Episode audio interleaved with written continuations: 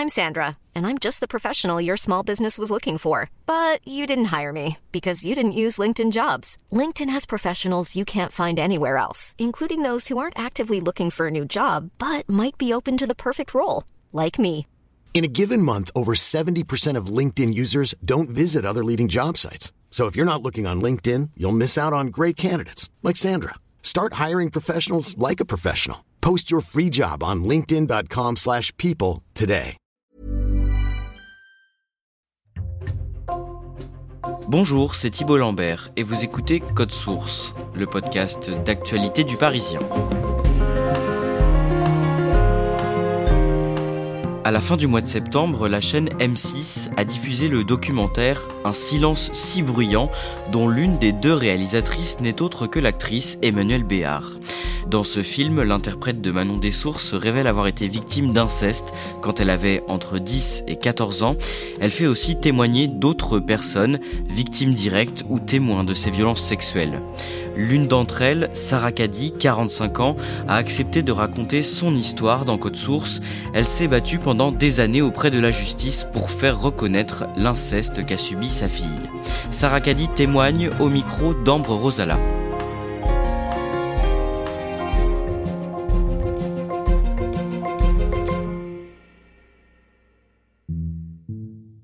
Sarah Caddy habite près de Toulouse avec sa fille de 12 ans. Elle est brune, porte une queue de cheval haute et a les yeux très foncés. Elle est aide-soignante et je la rencontre un soir après son travail. Elle me confie qu'elle est un peu fatiguée par sa longue journée, mais que c'est quand même très important pour elle de témoigner. Si je témoigne autant, je veux que ça serve pour d'autres enfants, d'autres parents. Je veux qu'on croie la parole des enfants. Il est très très important de protéger les enfants, ce sont des personnes vulnérables. Aujourd'hui, euh, en tant que femme, en tant que mère, je suis très engagée et c'est le combat de ma vie.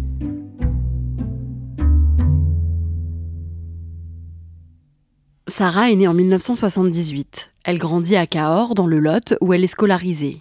Au lycée, quand elle a 18 ans, elle rencontre un garçon de son âge qui devient son petit ami, mais ils se séparent assez rapidement.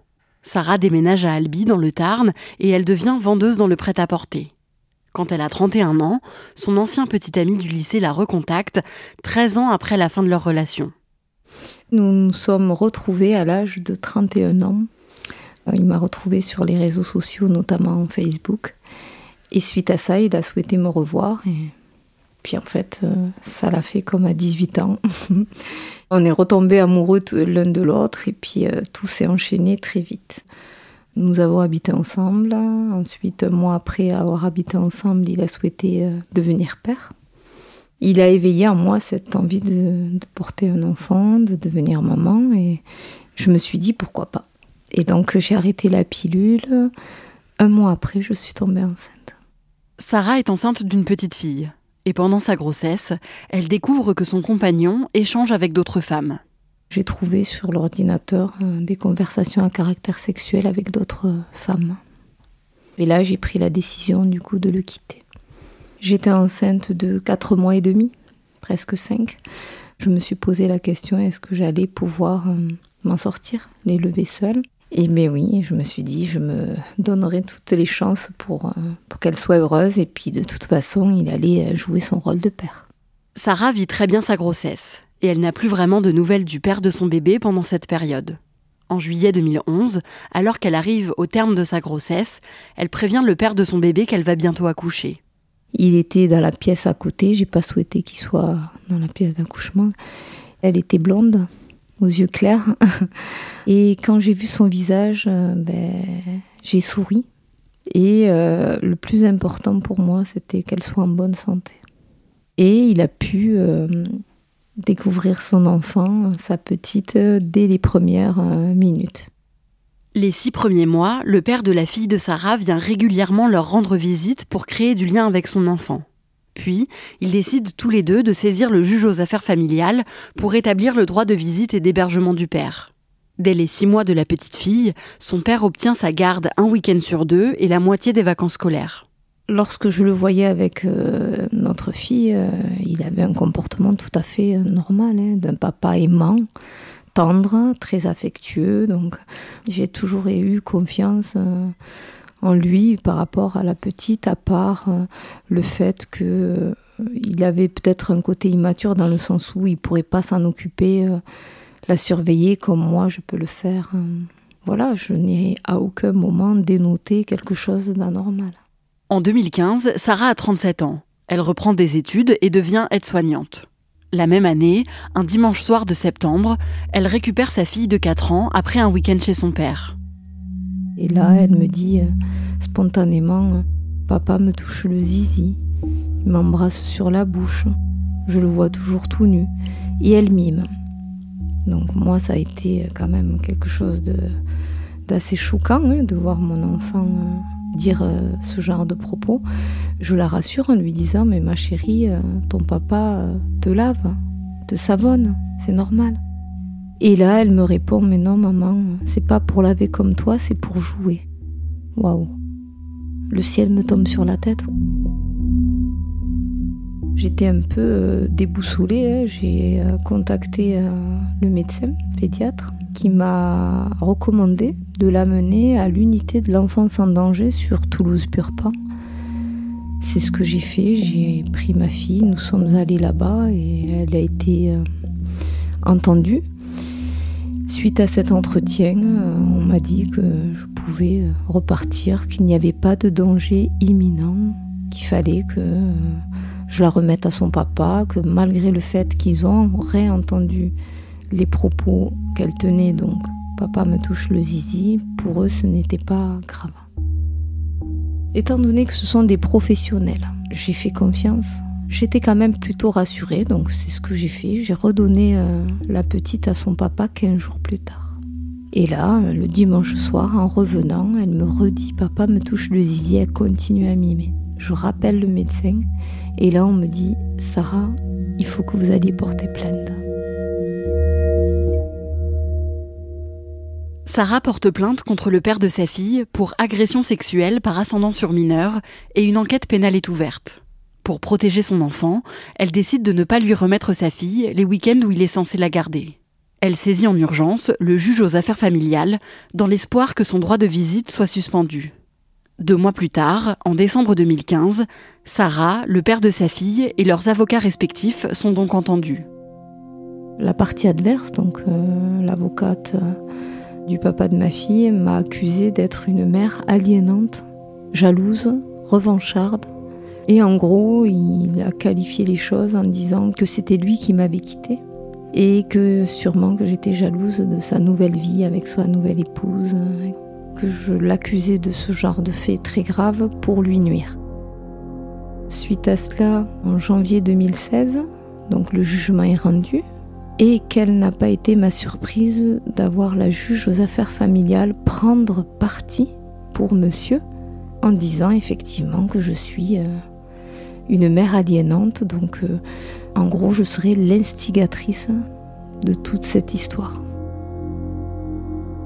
J'étais euh, abasourdie, je ne comprenais pas.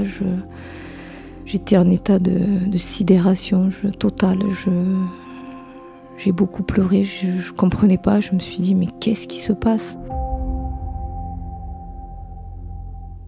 Sarah doit donc continuer à remettre sa fille à son père un week-end sur deux et la moitié des vacances scolaires. Si je ne le faisais pas, j'allais aller en prison, j'allais aller avoir 45 000 euros d'amende et je perdrais la garde principale de ma fille. Je ne me voyais pas la remettre à son père, mais j'ai dû le faire, sinon je perdrais la garde et c'est tous les jours qu'elle aurait subi. En janvier 2016, Sarah demande à se soumettre à une expertise psychiatrique pour montrer qu'elle n'est pas manipulatrice. Et elle demande à ce que le père de sa fille s'y soumette également, ce qu'il fait. En mai, après plusieurs mois d'enquête pénale, la plainte de Sarah contre le père de sa fille est classée sans suite, faute de preuves. Un mois plus tard, en juin, les conclusions de l'expertise psychiatrique sur le père de l'enfant sont rendues. Elle concluait en disant que le père avait un comportement qu'on peut qualifier de passage à l'acte incestuel. Juillet 2016, donc audience pour statuer à nouveau du droit de visite et d'hébergement du papa. La juge aux affaires familiales, avec tous les éléments qu'elle a, elle maintient toujours sa position, c'est-à-dire le droit de visite et d'hébergement classique pour le papa. Elle a juste rappelé au papa de respecter la pudeur de son enfant. J'étais dévastée. J'ai fait appel. Nous sommes passés en cours d'appel en novembre 2016. Toujours le même refrain, toujours le même jugement. Toutes ces procédures m'ont coûté très très cher, près de 10 000 euros. J'ai dû me rendre à l'évidence que je pouvais rien faire d'autre. Je me suis dit, au vu de toutes ces procédures pénales, etc., que ça allait le dissuader de faire quoi que ce soit. Sarah se dit que si le père de sa fille recommence à l'agresser, elle lui en parlera. Pendant trois ans, week-end après week-end, la fille de Sarah ne lui dit rien, alors elle se dit que tout a cessé. Même si elle remarque que parfois, sa fille ne se sent pas très bien quand elle rentre de chez son père. Elle était toute pâle, elle avait l'air fatiguée, pas bien. Elle a peur du noir, des angoisses. Elle mangeait très vite, elle mâchait pas. Quand elle allait à la selle, c'était compliqué. Elle était constipée. Vu qu'elle ne parlait plus des faits bien précis euh, d'agression sexuelle, moi, dans ma tête, je remettais ça sur le fait qu'elle n'avait pas beaucoup dormi, vous voyez. En 2019, alors qu'elle est au travail, Sarah reçoit un coup de téléphone. C'est la police qui lui demande de venir au commissariat au plus vite. Le père de sa fille est en détention provisoire car il est soupçonné d'agression sexuelle sur deux jeunes filles mineures. Sarah est entendue par les enquêteurs en tant qu'ex-compagne et mère de son enfant. Elle les informe que sa fille, qui a désormais 8 ans, a dénoncé des faits d'agression sexuelle de la part de son père 4 ans plus tôt. Sarah rentre chez elle et annonce à sa fille que son père est en prison sans rentrer dans les détails. Le lendemain, au petit déjeuner, elle parlait pas. Je lui dis, chérie, si tu veux, tu peux me parler si tu as envie de parler, ou si tu veux voir quelqu'un, c'est possible aussi. Et là, elle ne me répond pas. Elle me regarde droit dans les yeux et elle me dit Maman, ça n'a jamais cessé. Et là, je lui dis Qu'est-ce qui n'a jamais cessé? Et là, elle me dit La main dans les parties intimes, maman. À nouveau, le ciel m'est tombé sur la tête. Tsunami, deuxième, qui balaye tout. J'ai pleuré, je l'ai prise dans mes bras et j'ai beaucoup culpabilisé. De 2015 à octobre 2019, eh ben, elle avait continué à subir encore et encore, mais sans rien dire. Sa pédopsychiatre m'a expliqué que quand un enfant parle une fois et qu'il n'est pas cru, il s'emmure dans le silence. C'est ce qu'elle a fait. Sarah porte à nouveau plainte et sa fille est entendue. Elle confie avoir subi des pénétrations digitales anales et le procureur décide de requalifier la plainte pour viol. Sarah saisit le juge aux affaires familiales en urgence et l'autorité parentale du père de sa fille est suspendue. Les enquêteurs entendent aussi l'entourage de l'ex-compagnon de Sarah. Et le fils de sa nouvelle compagne, qui a une dizaine d'années, livre un témoignage important. Il a dit qu'il avait déjà vu le papa de la petite mettre la main dans la culotte et que c'était pas normal. Donc à 10 ans, quand même, on sait hein, quand c'est pour euh, aider ou pour euh, l'hygiène ou pour autre chose. Donc ce petit enfant a confirmé ben, les agissements du père. Malgré ce témoignage, après un an et demi d'enquête, le procureur requalifie à nouveau la plainte de Sarah et sa fille pour atteinte sexuelle sur mineur. Ce ne serait donc plus un crime, mais un délit. Sarah ne comprend pas et a l'impression que la justice minimise ce qu'a subi sa fille. En septembre 2021, le procès s'ouvre au tribunal correctionnel de Toulouse. Sa fille, qui a désormais 10 ans, est à la barre pour témoigner. Elle a répondu à toutes les questions de la présidente et elle a expliqué, parce qu'elle lui a posé la question, la présidente, en lui demandant pourquoi as-tu voulu témoigner. Et là, ma fille a répondu pour qu'on la croie et qu'elle soit protégée. Et comme ça, que son papa irait en prison et pour qu'il ne fasse plus de mal à d'autres filles. J'étais très fière d'elle. L'ancien compagnon de Sarah est condamné à 4 ans de prison ferme, mais il fait appel. Trois mois plus tard, la décision de la Cour d'appel tombe et fait passer la peine à 25 mois de prison ferme. 4 ans de viol, agression sexuelle sur son enfant, qu'est-ce que la personne euh, prend comme peine? 25 mois ferme. Le fait qu'il ait été condamné, même si la peine était minime, je trouvais que c'était bien, qu'on remettait chacun à sa place. Lui, le coupable agresseur, et ma fille est la victime et moi la, la victime collatérale. Ça fait du bien d'être reconnue victime. Comment elle va, votre fille, aujourd'hui? Aujourd'hui, ma fille, elle va beaucoup mieux, du moins, surtout depuis qu'elle a été reconnue victime. Ma fille s'est sentie enfin soulagée d'avoir été crue. Elle ne les récupérera pas, ces années de 4 à 8 ans, mais au moins, elle va pouvoir, on va dire, évoluer euh, avec euh, moins de dégâts. Ça évite toutes ces années de silence qui détruisent en fait.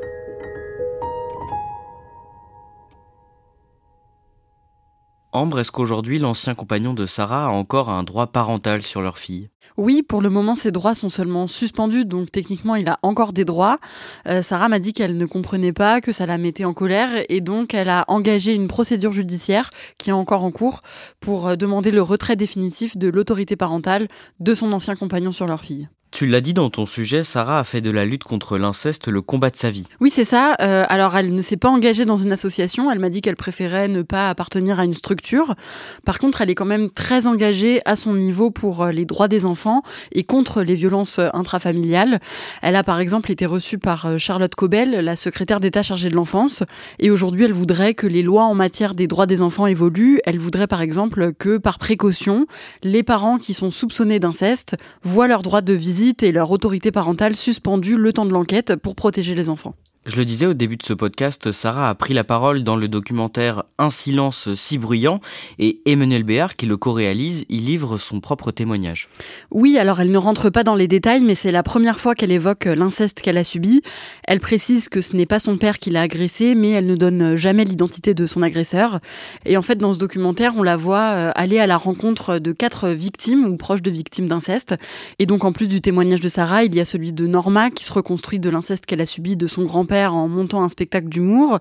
Il y a aussi celui de Joachim qui a été violé par ses deux parents, qui nie aujourd'hui euh, avoir agressé leur fils.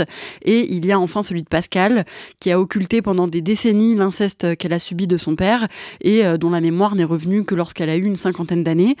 Et en fait, c'est un documentaire très fort parce qu'on y voit Emmanuel Béard euh, les accompagner dans leur reconstruction en même temps qu'elle-même se reconstruit en quelque sorte en parlant pour la première fois. Merci Ambre Rosala et si vous n'avez pas vu le documentaire Un silence si bruyant co-réalisé par Emmanuel Béard et Anastasia Mikova ou si vous souhaitez le revoir, il est disponible gratuitement sur la plateforme d'M6 Sisplay. Cet épisode de Code Source a été produit par Barbara Gouy et Raphaël Pueyo, réalisation Julien Moncouquiol. Si vous aimez Code Source, n'oubliez pas de laisser un commentaire et des petites étoiles sur votre application audio préférée. Vous pouvez aussi nous envoyer un petit mot à cette adresse code at leparisien.fr.